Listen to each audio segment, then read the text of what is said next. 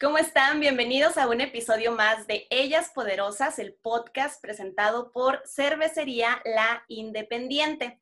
Y eh, hoy estamos en nuestro episodio número 3, precisamente, y vamos a seguir hablando con personas que miramos, con personas de las cuales podemos aprender en X ámbito de tu vida, ¿no? El día de hoy tenemos con nosotros a Rebeca Aguilar, que es fundadora del café Blue Luna. Para los que nos ven desde otras eh, ciudades, estados, países, qué sé yo, eh, Blue Luna es una cadena de cafés, de cafeterías que están en la ciudad de Tijuana, en Baja California, y que ahorita ya tienen, si no me equivoco, 22 ubicaciones, incluyendo una en Valle de Guadalupe, que es el wine country de México, ¿no? Del lugar de donde se exporta y sale la producción más grande de vino de México por parte del país. Entonces, vamos a platicar con Rebeca sobre negocios, sobre la vida y sobre ser madre de familia. Bienvenida, Rebeca. Gracias, gracias por la invitación. Un gusto estar aquí. ¿Cómo estás? ¿Cómo, cómo va todo? Me imagino que tu día anda así como que la agenda llena, ¿no?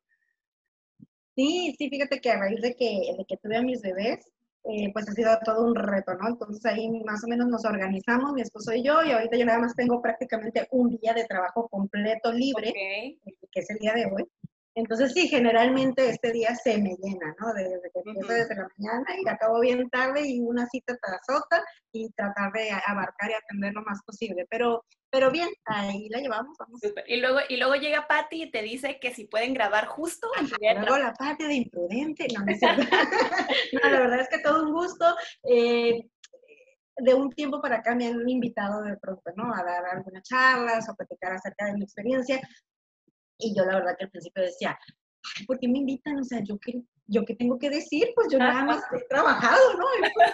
Pero la verdad es que un día caché y dije, bueno, eh, cuando yo estaba chica o estaba empezando, me encantaba escuchar historias de gente que había hecho cosas distintas a lo mío y siempre hay algo que te enseña. Entonces, yo decía, bueno, probablemente yo no me di cuenta, pero hay algo, una palabra, una frase, algo que para mí ah, tal vez no tenga tanta relevancia, que sea lo que otra persona necesita escuchar en ese momento, ¿no? Exacto. Como me, me pasó a mí.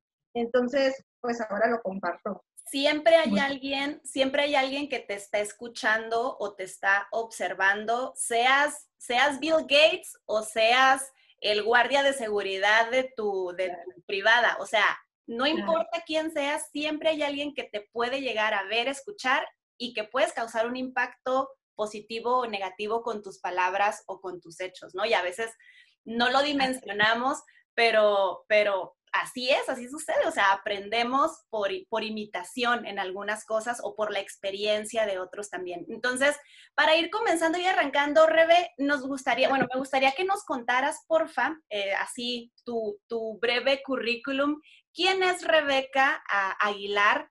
¿Qué onda contigo? ¿De dónde eres? ¿Qué estudiaste? ¿Cuáles son tus hobbies? ¿Qué te gusta? ¿Qué no te gusta? ¿Y cómo llegaste al día de hoy a ser una de las fundadoras, junto con tu hermano Julio, de una de las cadenas de cafés pues, más importantes de Tijuana o de Baja California? Bueno, pues este, yo nací aquí en Tijuana. Eh, vengo de una familia de comerciantes en ese tiempo no se usaba tanto el término em, eh, empresarios, ¿no? Ya cuando, me acuerdo cuando me dijeron, no, es que tu papá pues es empresario, y yo, no, ¿Empre qué? nomás tiene una tienda, ¿no? este, pero sí, ¿no? Ya, ya ahora lo entiendo definitivamente. Eh, yo estudié informática en la UABC, la verdad es que me equivoqué de carrera. es una carrera que eh, la estudié porque finalmente es administrativa, entonces traía también este tipo de materias de mercadotecnia, contabilidad, finanzas, estadística. Entonces, ese tipo de cosas me, me gustan, ¿no? Y, para mí son fáciles de manejar, se me da. Eh, pero realmente la tecnología y yo, pues no, no, nunca ejercí. Yo eh, emprendí y empecé el café cuando estaba en octavo semestre de la universidad. Ok. Entonces, cuando yo termino la carrera, yo ya tenía el café, que tenía un cafecito microscópico, ¿no?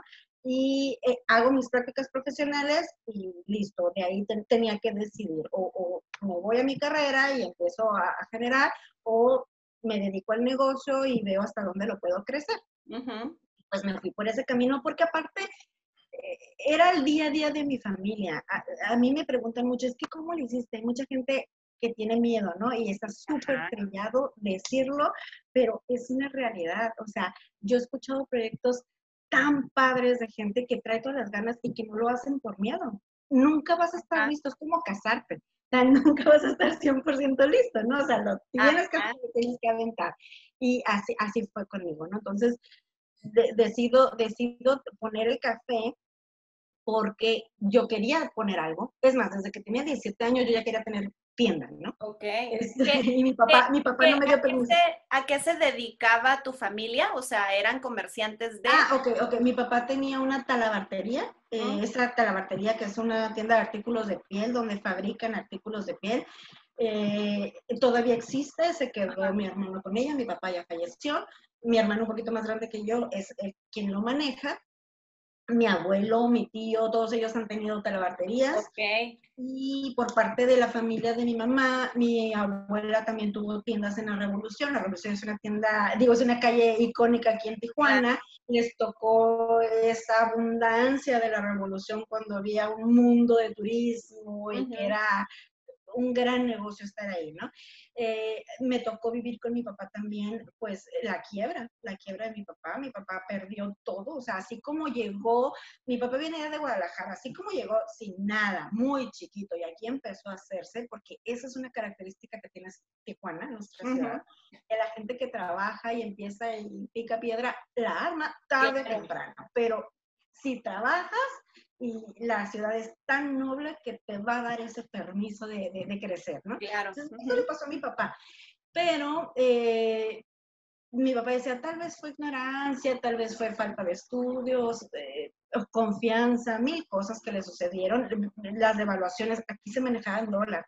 Mi mamá dice que ella no conocía los pesos hasta que ya estaba grande, o sea, no los conocía. Entonces, pues obviamente un negocio siempre tiene por naturaleza ciertas deudas o ciertos eh, compromisos y pues resulta que estaban en dólares, ¿no? Porque aquí así manejábamos la devaluación y pues eh, fue una locura, hubo muchísimas quiebras, entonces entre esos estaba mi papá. Y, y eso fue una gran lección para mí y para mi familia.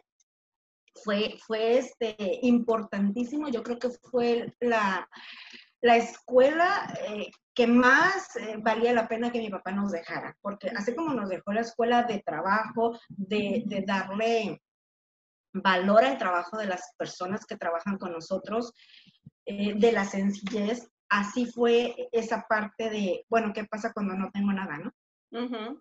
¿Qué, ¿Qué va a suceder?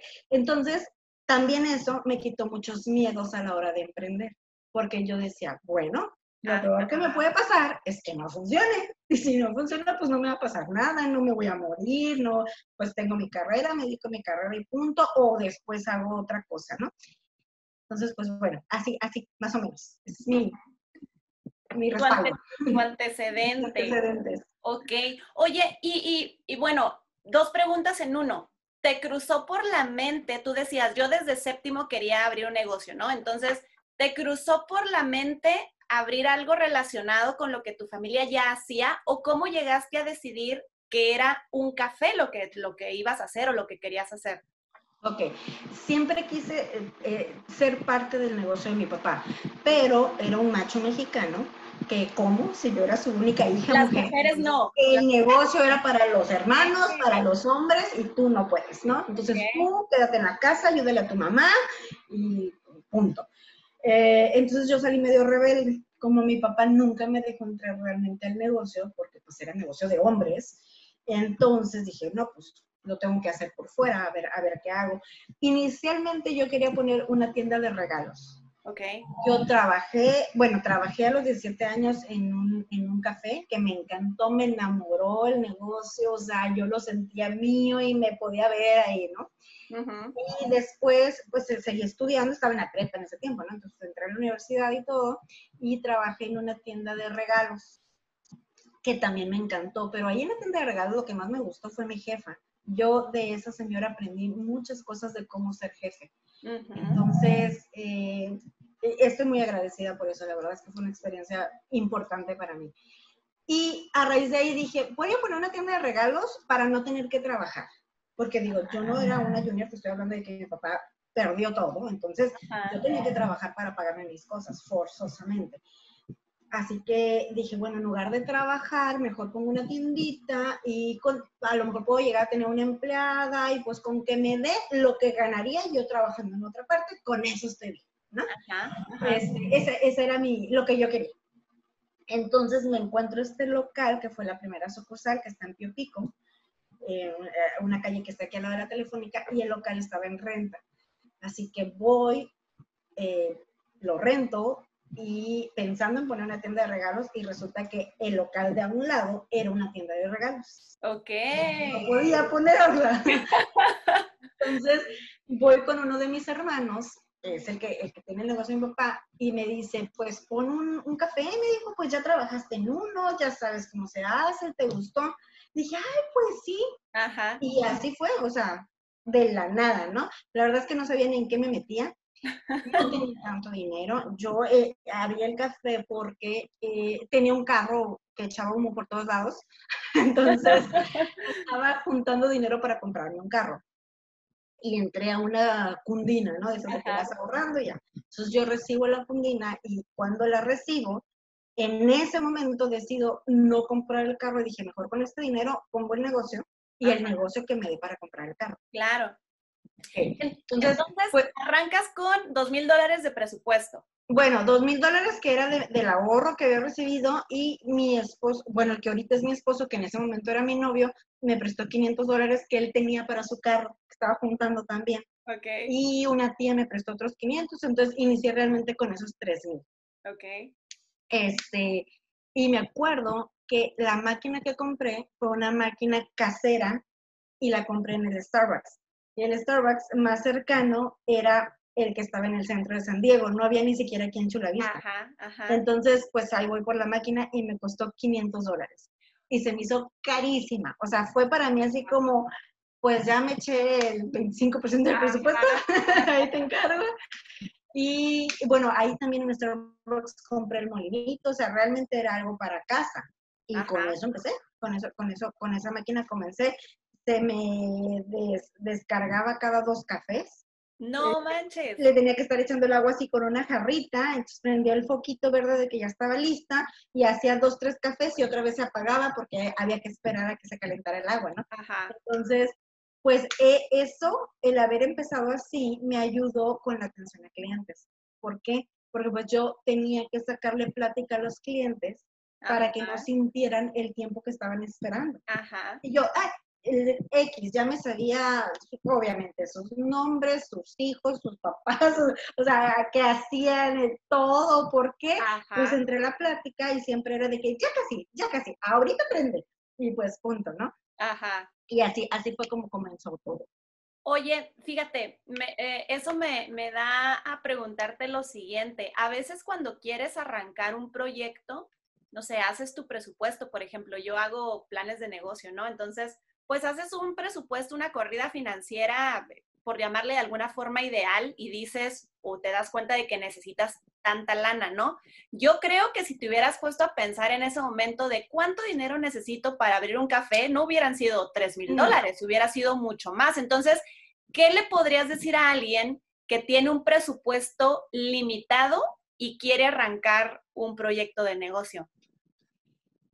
qué difícil. Es que depende de qué proyecto. Porque, por ejemplo, si me preguntas ahorita, yo ni en sueños arrancaría ahorita un negocio con ese presupuesto de mi, de mi ramo. Pero las circunstancias son muy distintas. Eh, te estoy hablando de que eso fue hace 20 años. En Tijuana no estaba, no existía la cultura del café como la tenemos ahora. Entonces los clientes también no sabían qué esperar. Ahorita, ¿qué esperanzas de que un cliente va a ir y te va a esperar ahí media hora que le va a hacer café? ¿no? O sea, claro. es distinto. Y, y, y, hay tanta competencia que pues es diferente. Entonces, dependiendo el ramo, definitivamente es lo que te dije yo, nunca estás 100% listo. Qué bueno que yo no me enteré y no me di cuenta de realmente cuánto necesitaba, porque entonces tal vez no lo hubiera hecho, o muy probablemente no lo hubiera hecho. hasta el día de hoy, yo soy de la idea de tratar de comenzar eh, lo más básico posible. Ajá. Las primeras franquicias que nosotros vendimos, las vendimos bien baratas, porque yo les hacía un presupuesto con cosas usadas, con eh, refrigerador prestado de la leche, con, así me explico, o sea, como lo menos que puedas gastar. Ajá. Que fue como yo comencé y como fui haciendo los sucursales. Pero ahorita ya no, porque conforme fuimos creciendo, pues obviamente se va viendo más, más armado, ¿no? Claro. Entonces, cuando llega alguien a comprarte, quiere eso. Ajá. quiere empezar con ahí poquito y a ver si me va bien, o sea, quiere eso que está viendo. Claro. Entonces ahora es un poquito más complicado. Sin embargo, aún así, dentro de, de las inversiones que nosotros solicitamos, yo intento estar un poquito reservada para que eh, pueda ser más fácil que recuperen su inversión, ¿no? que, podamos garantizar eso y que no, que, que, que no arriesguen pues tantísimo. Sí, o sea, ya, ya como dices, ya no, ya no te vamos a poner en tu corrida financiera lo mismo que hacíamos hace 10 años, pero tampoco te voy a poner refri con chapa de oro, ¿no? claro, claro, o cosas así que dices, eso ni se, ni se necesita, eso son cosas que, que, que, es un lujo tener, ¿no? Que está padre, hay que saber tenerlo y se ve muy bien, pero es un lujo, realmente al día a día no le vas a sacar provecho, entonces evitamos hacer ese tipo de cosas. Ok, ok. Oye, y si hace rato nos dijiste, me equivoqué de carrera, ¿Qué te hubiera gustado estudiar? ¿Lo has mm, pensado? Mercadotecnia, eh, diseño gráfico, negocios, finanzas. Tengo muchas. Este, pero sí, algo, algo así. Algo así creo que hubiera sido. Pero mira, si hubiera estudiado eso, tal vez me dedicaría a la carrera. Y fuera igualmente feliz, ¿no? Pero pues por algo se dan las cosas, ¿no? Siempre es como, si te toca, te toca. Oye, eh, una pregunta. ¿Cómo, ¿Cómo catalogarías a este concepto? El miedo. ¿El miedo para ti es un detonante o un detractor? Pues depende de la situación porque obviamente, por, por ejemplo, por miedo a que el negocio no quiebre, pues tienes que idear, o sea, bueno, yo digo la necesidad es la madre de la creatividad, ¿no? Entonces, pero sí, o sea, realmente te da miedo, ¿no? Que no vaya a funcionar algo y que haces, le buscas y ves cómo lo tienes que hacer. Te hace moverte, ajá. Te hace moverte, pero es, es, depende de la persona y la situación, porque como te dije, o sea, por miedo muchísima gente no emprende, pero más que nada le tienen miedo al qué van a decir, qué van a pensar de ellos. ¿Cómo me van a ver? ¿Me van a ver como un loser? Uy, no, o sea, entonces... ¿Qué pasa si fracaso y cómo le voy a decir a los demás? Que no funcionó, o sea, punto las cosas como son, o sea, si no funciona, pues no funciona, te equivocaste, o sea, se equivocan grandes marcas, cadenas internacionales y, y, y la riegan, o sea, imagínate que no nos pasa a nosotros como en pequeño y en emprendedor, pero son, son enseñanza. O sea, aquí el chiste, pues obviamente, y te digo, también está muy trillado, es que le aprendas, ¿no? Y, y, ah, bueno, ya vi cómo no tengo que hacerlo, pero esto sí me funcionó y le doy por acá. Oye, hace rato también nos contabas, a veces digo, eh, no elegimos dónde nacimos, eh, nuestros papás siempre tratan de hacer lo mejor que pueden con nosotros, con nuestra educación, con todo, a, como pueden, ¿no? Entonces, mencionaste algo que me llamó la atención, donde era, yo no podía participar en el negocio de la familia porque era mujer. ¿Tuviste en algún momento que, que lidiar a lo mejor con algún demonio interno? Con el hecho de, Rebeca, tengo que quitarme a mí misma esta eh, venda que traigo o este amarre que traigo porque es una idea que a lo mejor me vendieron durante mi vida y tengo que hacer lo contrario porque sí, sí puedo participar en cosas que me dijeron en un momento que no puedo participar. ¿O cómo fue para ti esa, esa, esa transición o ese camino? O sea, ¿fue empedrado, fue fácil o fuiste rebelde desde chiquita o qué onda? Sí, eso, esa es la respuesta. Yo fui muy rebelde.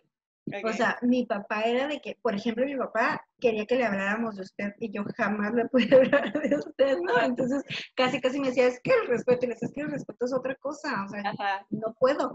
Entonces, eh, la verdad es que siempre fui rebelde y mira, una sola vez me han hecho este, este tipo de pregunta y eh, me puse como que a recapitular mi vida y la verdad es que yo nunca me he sentido ni inferior, ni ay, ni débil, ni que tengo puros hermanos, tengo tres hermanos hombres. Y por el contrario, la verdad es de que siempre me he sentido más fuerte. O sea, mis hermanos me han respaldado mucho.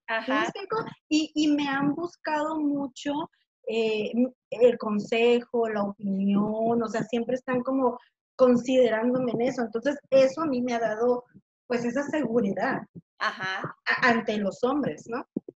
La verdad es que nunca me he sentido y tengo que esta barrera y tengo que pasarla. No, yo simplemente lo hice y sin, como que sin grandes miedos. Digo, mi situación era distinta. Estás hablando de que yo era un estudiante que vivía con mis papás. Entonces, pues no me iba a pasar nada si no funcionaba. La gente que emprende, que depende de ese negocio o que tiene hijos o que tiene que mantenerse, ahí creo que es un reto muy, muy, muy distinto, es mucho más grande. Ahorita que yo soy mamá, digo, híjole, qué bárbaro, que, o sea, mi respeto y admiración para todas las mujeres que emprenden ya siendo mamás o teniendo su familia, porque es otro boleto. Mi situación fue distinta, emprendí muy joven, entonces tu actitud en medio de esta juventud no tienes, no tienes tanto miedo, o sea, cuando, cuando eres más joven realmente es como que, ¿qué es lo peor que pues le das, ¿no? O sea, órale, y, como le das sin información. aquí, aquí el secreto fue que una vez que lo hice, creo que yo soy muy, no sé si la palabra es tenacidad o terca o responsable, porque una vez que lo hice, era muy fácil decir, ya estuvo, ¿no? O sea, eso está muy grande, esto es otra cosa, o sea, y, no, o sea, siempre fue, ¿qué sigue? ¿Qué sigue? ¿Qué tengo que hacer? ¿Qué tengo que aprender? Entonces, inmediatamente empecé a, ahora tengo, tengo que ahorrar para esto. Eso es otra cosa. Yo siempre manejé las finanzas separadas. El dinero no era mío, era del negocio. O sea, no era mío. Entonces, primero tenía que pagar. ¿Te, asignaste un sueldo? No, no, no, no. Yo muchos años trabajé por amor al arte. Este, realmente nada más agarraba para mi gasolina y cosas como para vivir, ¿no? Pero no tenía un sueldo. Y si no me alcanzaba para agarrar esa semana, pues ni modo, no agarraba, porque primero había que pagar a los muchachos o a los que tuviera proveedores, lo que sea. Sí hubo momentos en que llegaba el corte de la semana y yo decía, o tengo para comprar jugo de naranja o tengo para comprar vasos, ¿qué compro? Entonces, pues vasos, ¿no? Por ya el jugo ni modo, pues diré que no hay. E, este, hubo muchas semanas que tenía que pedir dinero prestado, o sea, le, hablaba a mi hermano, oye, pues préstame X, ¿no? 100 dólares, este, porque pues hacer las compras te los regreso una semana. Entonces, de las primeras compras de la semana, juntaba y ya se lo regresaba para volvérselo a pedir el siguiente fin de semana, ¿no? pero, pero así me la llevaba. Pero para este, mantener una línea de crédito buena, ¿no? sí, sí, ándale, ándale. Entonces, y, y pues obviamente por eso entiendo que nos llevó tantos años también abrir la segunda sucursal, porque empecé con 3 mil dólares. O sea, del negocio fui ahorrando y sacando para comprar la siguiente máquina, y luego para comprar la profesional, y luego para la vitrina, y luego poner las mesitas, y luego darle esto. Y entonces fui haciéndolo de ahí todo. Y era un negocio microscópico, la verdad.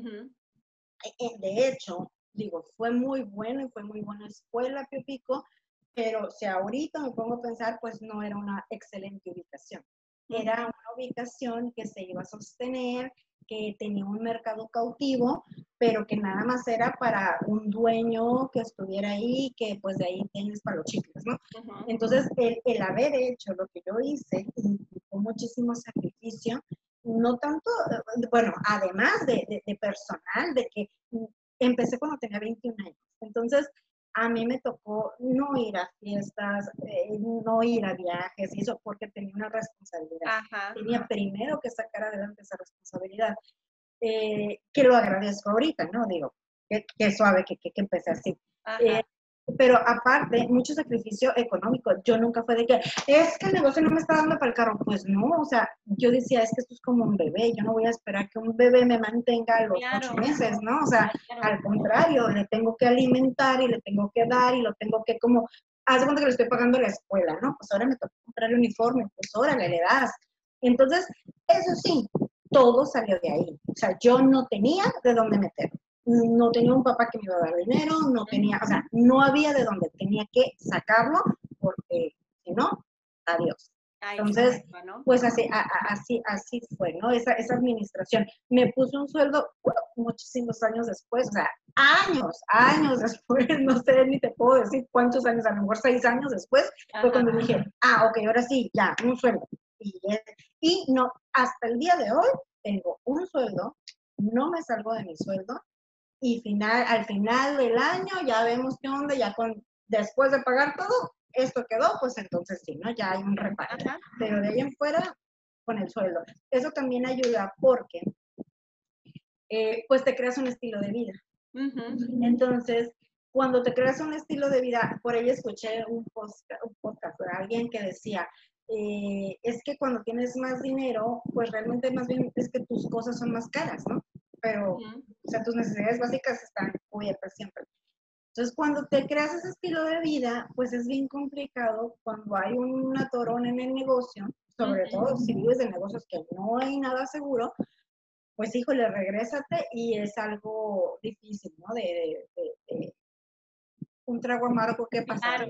Entonces, eh, eh, cuando te adaptas a un sueldo que está regular y que puedes vivir con eso, creo que si pase lo que pase, tu vida va a continuar, porque finalmente quien tiene este atorón es el negocio en sí, ¿no? Y tiene que salir, no tú eh, de forma personal. Entonces, pues bueno, así, así es como, la verdad es que es como Dios me dio a entender, ¿eh? no, no es como que tengo grandes escuelas de eso, pero me ha funcionado. No, pero digo, tienes 20 años de experiencia en esto que pues, son como cinco o cuatro carreras, ¿no? Ah, bueno. Entonces, cuenta, cuenta. Eh, digo, en, en, todo este tiempo, al inicio eh, de la historia que nos has contado de cómo comenzó Blue Luna, pues comienzas como muchos haciendo de todo, ¿no? Y haciendo malabares y haciendo maravillas y aprendiendo, a lo mejor tropezándote un poquito, pero recapitulando y aprendiendo para ir cada vez tomando mejores decisiones. Ahorita, digo, sé que tienes un equipo de trabajo un poquito más extenso que una sola persona o que dos personas. Entonces, ¿hacia dónde te has ido perfilando? Me decías, me hubiera gustado estudiar mercadotecnia o finanzas o negocios. Ahorita, ¿cuáles son activamente como las funciones que haces? ¿En cuál, cuál es tu área de expertise, por así decirlo? Ok, pues ahorita básicamente es dirección. No, o sea, sí es cierto. Y, y, mira, está bien suave porque decía, decía cuando estaba en la universidad, bueno, es que lo importante no es saber, sino tener el teléfono del que sabe. Entonces, es más o menos algo parecido, ¿no? O sea, digo, yo no soy contadora, no soy fiscalista, no soy mercadóloga, pero puedo tener la ayuda de, gente que es muy talentosa en, cada área de eso. Importante. lo importante es hacer el equipo, ¿no? Eh, que yo tengo áreas de oportunidad. Lo más difícil de toda esta carrera que ha sido eh, emprender, una cosa es emprender un negocio pequeñito y sacarlo adelante y seguirle. Y esas historias son muy románticas y muy, es muy lindo escucharlas porque te motivan, ¿no? Pero una cosa es esa, otra fue comenzar a vender franquicias, que es otro negocio totalmente diferente. Ya no tienes, ya no vendes café, vendes cafeterías. Entonces es una situación distinta. Y otra, y creo que la más complicada de todo este camino ha sido crear una empresa. O sea, hacer una empresa de la nada, sin saber, ni porque el crecimiento y la vida te llevó a hacerlo, eso ha sido un reto grandísimo, porque aparte tengo muchísima más responsabilidad ante más personas. Claro. O sea, estás hablando de que hay gente que confía en nosotros su patrimonio. ¿Sí? Entonces, yo tengo esa responsabilidad. No, eh, créeme que si para mí fuera, ay, nada más agarro el dinero, uy, ya tuviéramos muchas sucursales. Entonces, no ha sido así. Nosotros tratamos de acercarnos a las personas que creemos, que, que, conocen el proyecto, que saben, que, que, están dispuestas a meterle y, tratamos de ser lo más responsables posibles en cuanto al tratamiento de su inversión. y, me preocupa, cada vez que abrimos una sucursal, para mí es así como que rezando y estudiando todo y viendo a ver qué, porque siempre digo, eh, prefiero que les, no sé qué prefiero que les vaya mejor, es que una cosa lleva a la otra. si les va bien, si les va mejor, pues a mí también me va bien. Claro. Siento esa, esa, esa responsabilidad. La parte de la dirección ha sido eh, el reto más grande que he tenido. Creo que ahí eh, eh, hemos estado tomando diplomados en CETIS, creo que tenemos que tomar la maestría de alta dirección, es una, es una cosa que tenemos de, de, como de tareas, ¿no? ¿Qué es lo que tengo que hacer? Pero pues bueno, se me atravesaron dos chamaquitas y pues ya no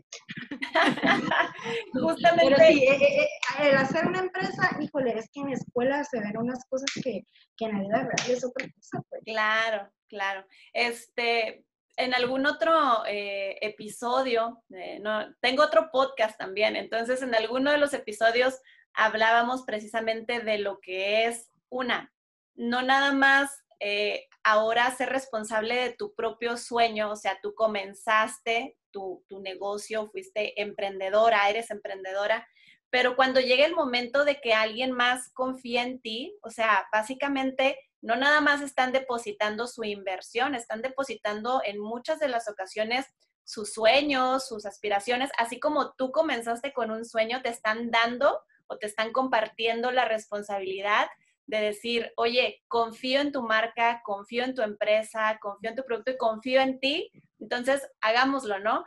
Sé que es una responsabilidad grande, pero me da gusto escucharte y saber que, que, lo ves de esa forma, ¿no? Que no es como, ah, sí, tú inviértele aquí, al, te veo en un año y al rato platicamos, ¿no? O sea, cómo vas creando una familia también dentro de tu entorno de trabajo con la gente que se va uniendo. Eso está padre, eso está muy chido. Digo que es difícil, ¿no? Porque al principio pues estamos en súper comunicación con los franquiciatarios y todo, y pues ahora que son más, pues se, vuelve más complicado, y más ahorita que yo estoy trabajando poco, ¿no? Ajá. Este, digo, siempre estoy trabajando, siempre estoy conectada, siempre estoy disponible, pero así como de tiempo puedo venir, pues mira, ¿no? Entonces, sí se ha vuelto más, más retador eh, esa parte de, contacto, por lo menos de vernos, sí, tengo franquiciatarios que tienen mucho que no veo, pero estamos en contacto por teléfono, mensajes, o sea, siempre está este canal de comunicación. Pero sí, efectivamente, crear una familia, y así es como le llamamos, familia Luna, y, y yo le decía a Julio, Julio es mi, hermano, mi socio, ¿no? Le decía, mira, eh, lo que yo quiero lograr es hacer tan bueno el negocio, tan bien eh, cimentada la marca, que cuando llegue un franquiciatario nunca se quiera ir. O sea, que no sea tan fácil que diga, ah, pues yo al rato lo hacemos, porque sí, sí se da, se da en muchas, en muchas empresas dado. Le digo, imagínate a alguien que tenga, que digo, Starbucks no, no franquicia, bueno, es como por país y eso, ¿no? Pero le digo, imagínate una persona, o el Carl Jr. de aquí. Ajá. O sea, claro que sabemos que es de una familia local y que es a lo mejor el que más vende, incluso mucho más que algunos en Estados Unidos. Sabemos eso. Pero de locos le van a quitar la marca. ¿Sí me explico? O sea, van a seguir con la franquicia porque es una franquicia fuerte. Entonces, eso es lo que nosotros estamos ya. trabajando día a día para llegar ahí. Es, un, es, los negocios son un maratón, o sea, también hay que entenderlo que, que, que, no es un sprint de 100 metros planos y ahora le llega lo más rápido que puedas. Ojalá se pudiera. Hay giros que a lo mejor lo permiten, un crecimiento exponencial súper rápido, pero hay otros que no, que te van a llevar más tiempo y por eso tienes que tener la resistencia, la perseverancia, la tenacidad que mencionabas hace rato para poder concluirlo, aunque ya vayas con los tenis destrozados y con el último aliento, ¿no? O sea, porque de ahí seguramente vienen, vienen recompensas más grandes o vienen retos o metas mucho más grandes que vas a querer seguir cumpliendo.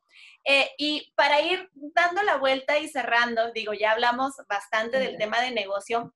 Nos decía hace ratito, sé que tienes dos bebitas de ocho meses, entonces el, el ser mamá, me imagino, o sea, el darle esta nueva área a tu vida, este nuevo toque a tu vida, me imagino que también fue retador y combinarlo con todas las actividades, el mundo de cosas que traes, pero veo que lo disfrutas muchísimo. Entonces, ¿cómo ha sido esta nueva dinámica en tu vida ahora con, dos bebecitas? Eh, pues mira, bueno, yo batallé mucho para ser mamá, entonces también eso es otra historia, algo que te puedo platicar porque es un tema tabú. Hay muchísimas mujeres que, están pasando por una situación similar. Es un tema doloroso y, este, y es algo que no se habla y que cuesta trabajo, ¿no? Porque tenemos los imprudentes de las tías que dicen. ¿Para cuándo? entonces, es algo que yo aprendí a manejar y cada vez que me preguntaban era, pues lo decía, ay, no, no he podido, ya me hice muchos tratamientos y pues no se ha podido. Entonces, la gente no sabe cómo reaccionar ante eso, ante una respuesta así se quedan como que... Y, y, y, es importante que se, que se hable. entonces, bueno, yo batallé para ser mamá. Eh, sin embargo, algo que es muy importante es que mi vida nunca giró alrededor de eso. O sea, yo siempre disfruté mi vida y lo que hacía y agradecí y, y seguí trabajando y ahora tengo este proyecto y ya tengo, hay que seguirle. Entonces, sí conozco otras personas que, que han tenido una situación similar o han pasado por una situación similar y que su vida nada más es eso. Entonces, acaban con muchísima frustración, con tristeza que tú las después ves y dices, híjole, o sea, te duele, ¿no? Eh, en mi caso no fue así, siempre fue ni modo, o sea, yo voy a hacer hasta donde pueda hacer y si no se da es porque no me tocaba, no era para mí y punto, pero pues voy a seguir con mi vida. Entonces, bueno, cumplo 40 años y pienso, ya, ya pasó mi etapa, ya hice todo lo que tenía que hacer y no se dio, pues ni modo. Pero tenía unos, unos óvulos congelados. Entonces, le digo, le digo, bueno, pues obviamente lo hablé con mi esposo, pero le digo a Julio, ¿sabes qué, Julio? Tengo estos, estos, estos bebecitos ahí, quiero intentarlo por última vez, seguramente no va a funcionar porque pues ya hice todo y no, le dije, entonces, nada más que necesito un espacio, le dije, necesito irme de, de la empresa ahora sí, salirme por lo menos unas dos semanas para estar tranquila en mi casa, hacerlo. No va a funcionar, regreso, ya no pasa nada, pero yo ya no me quedé con eso de que, pues es que nunca dejé de trabajar, pues es que esto. Bueno, pues lo hago y pega, ¿no? lo hago, pega y pega doble. este, estoy súper feliz, me siento plena totalmente.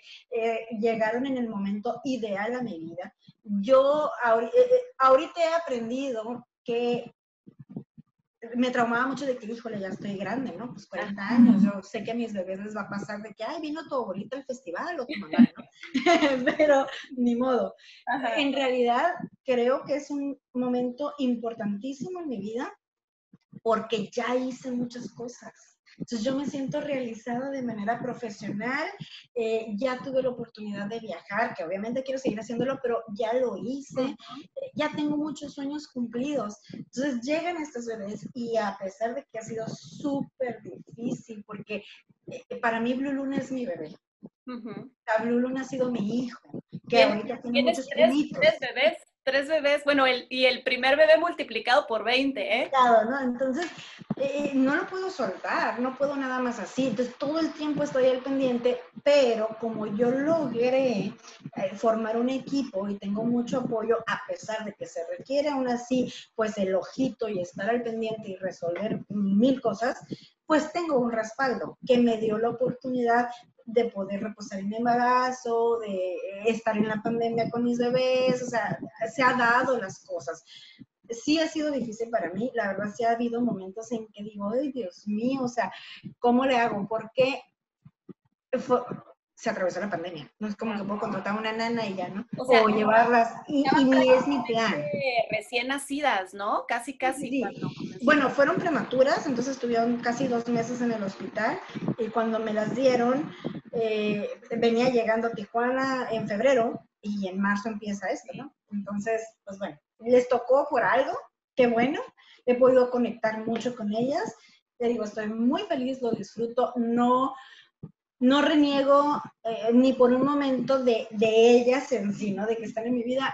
A veces reniego conmigo porque siento que no tengo esa capacidad, bueno, que me faltan horas en el día, que no tengo esa capacidad de, estar en, los dos lados, ¿no? Yo te digo que admiro muchísimo a las mujeres que lo hacen junto con la familia. Digo, pues híjole, o sea, a mí me agarró en un momento idóneo. Ajá. Ya con esto andando y funcionando, con equipo, con, imagínate, o sea, no, no, no, puedo imaginarlo. La, historia, la historia pudiera ser este, diferente, no digo, cada historia es diferente a final de cuentas, pero, ajá, que, digo, por un lado, qué afortunada también de que tú logres identificar, decir, fue en mi momento ideal, ¿no? Fue en el momento que tenía que ser y qué, y qué bueno, porque tuve la oportunidad de, de poder pasar. definitivamente, o sea, no, no, no, no, no te creas que estoy, híjole, si hubiera estado más joven o algo. No, no, no, no. Además, mira, eh, tiene razón, una de mis tías me dice, ya párale con eso de que estás grande. ¿eh? me dice, en realidad, dice, o sea, yo eh, tenía un hijo adolescente, dice, todos los amiguitos de mi hijo los papás son personas bien adultas, por, pero son abogados, son profesionistas, tienen eso, tienen el otro, ella vive en Estados Unidos. Entonces dice, más bien es que nos atormenta la cultura que tenemos en México de ser mamás bien jóvenes. Ajá. Y de que traes que el reloj biológico, o sea, es, es mucha presión y no, no funciona así. no, tiene, no tiene por qué ser así. Exacto. Yo creo que, digo, siempre, varias veces lo he mencionado y ahorita que tú dijiste, sabes que me siento plena porque tengo a mis niñas, porque he hecho lo que me gusta en cuanto a negocios, he viajado, eh, sé lo que quiero hacer en el futuro, sé hacia dónde quiero orientarme. Yo creo que la invitación también aquí, para los que nos escuchan, es hay que ver nuestra vida, digo, yo así lo pienso, hay que ver nuestra vida de forma integral, o sea, no recargar todas nuestras expectativas o todos nuestros objetivos en una sola canastita o en un solo lado, en una sola arista. O sea, realmente nuestra vida es tan rica y puede ser tan compleja y puede tener tantas canastas y tantos elementos que por qué centrarnos nada más en una donde si no funciona, pues ahí se acabó todo, ¿no? Y ahí se acabaron tus esperanzas. Entonces, está la parte profesional, está la parte de familia, está la parte a lo mejor incluso de llevar una vida saludable o qué sé yo,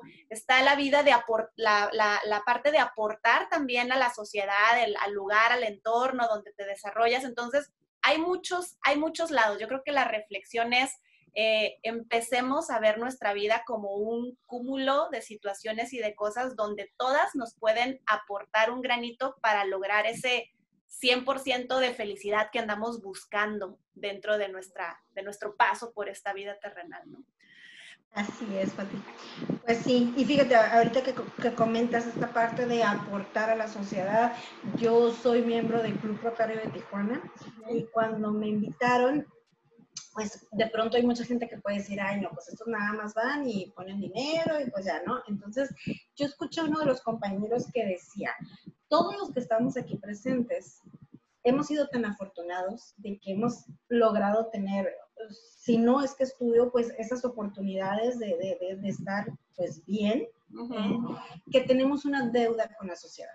Es como una hipoteca y hay que regresarla, o sea, hay que, hay que empezar a aportar y apoyar, ¿no? Entonces, a mí me ha gustado mucho estar en este grupo porque entiendo que nuestras aportaciones o el trabajo que hacemos, porque sí, hacemos mucho trabajo de, de hacer, ¿no? Este, está bien eh, dirigido y llega a donde tiene que llegar. Entonces, eso para mí, para, para mí ha sido importante y también ha sido importante el entender que no puedes ayudar si primero no te ayudas tú.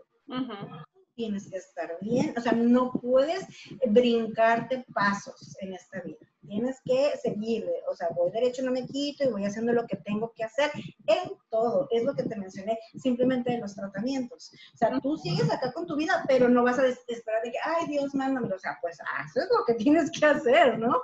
Y, hasta ahí. Entonces, no brincarse y, y que llegue el momento en que tú estés listo o, puedas o tengas la gran bendición de poder ayudar, pues híjole, que, suave, ¿no? Que, que, lo puedas detectar y que estés en esa posición y que no seas el otro que necesita la ayuda. Exacto, claro, muy bien. Pues Rebeca, vamos cerrando y tengo nada más dos preguntas finales para ti, ya para, concluir este episodio. Eh, Saben, les mencionábamos al inicio que Ellas Poderosas es un podcast presentado por Cerveza La Independiente. Entonces, uno de los objetivos es precisamente que más mujeres se vean beneficiadas con una historia de vida de la que puedan aprender, con una oportunidad de trabajo o con un aprendizaje que les sirva, eh, que les impacte directamente en sus vidas, ¿no? Bien sea que se quieran involucrar en el mundo de la cerveza artesanal o que sean otros sus intereses, pero que juntas podamos ir apoyándonos y creciendo. Entonces, mi antepenúltima pregunta antes de la final, mi penúltima pregunta antes de la final sería, ¿para ti qué significa ser independiente?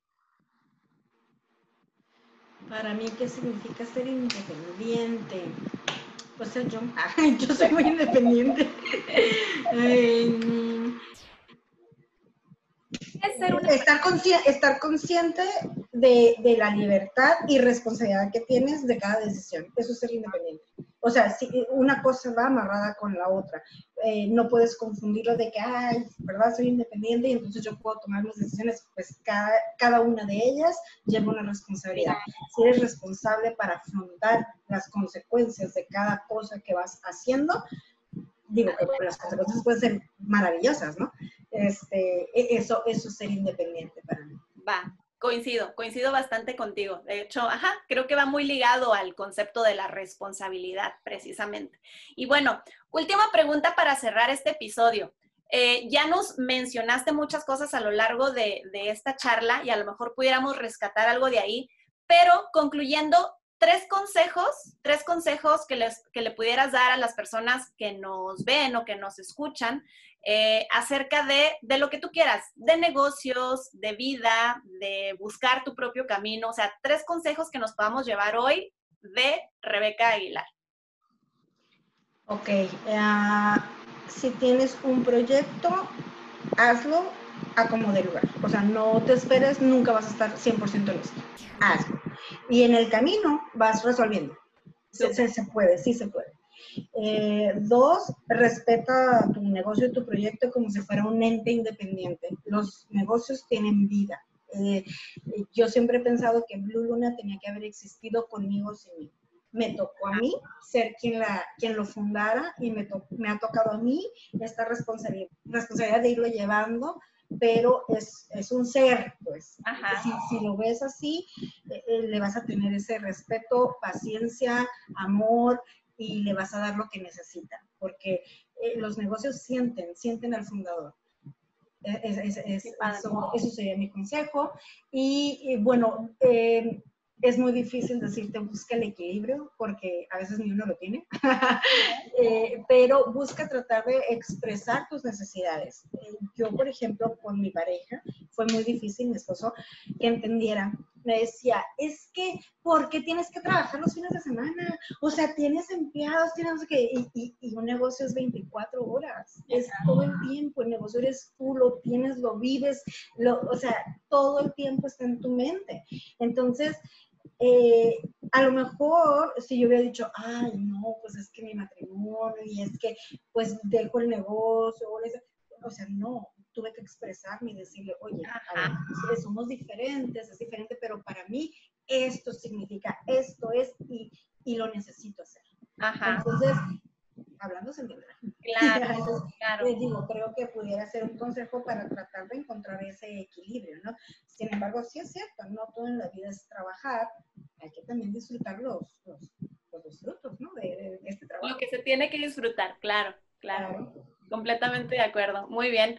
Pues muchísimas gracias, Rebeca, por esta charla. La verdad estuvo muy, muy entretenida y nos contaste eh, bastantes cosas que, que, yo no conocía también. Digo, nos hemos visto en algunas ocasiones, este, pero bueno, muchísimas gracias por aceptar la invitación eh, a los que nos eh, ven, eh, recuerden seguirnos en nuestras plataformas, en nuestras diversas plataformas también de podcast. Estamos en Spotify, en Apple Podcast y está también el video, por si quieren ver la entrevista en video, está en YouTube. Y por ahí le subimos algunos cortitos a Instagram. Entonces, síganos, es a través de Cerveza La Independiente y eh, a través del el podcast Ellas Poderosas. Muchísimas gracias, eh, Rebeca Aguilar de Blue Luna. Un placer haber platicado contigo y pues nos vemos pronto en algún café de la ciudad. Gracias por invitarme. Bye. Thank you, Rebe.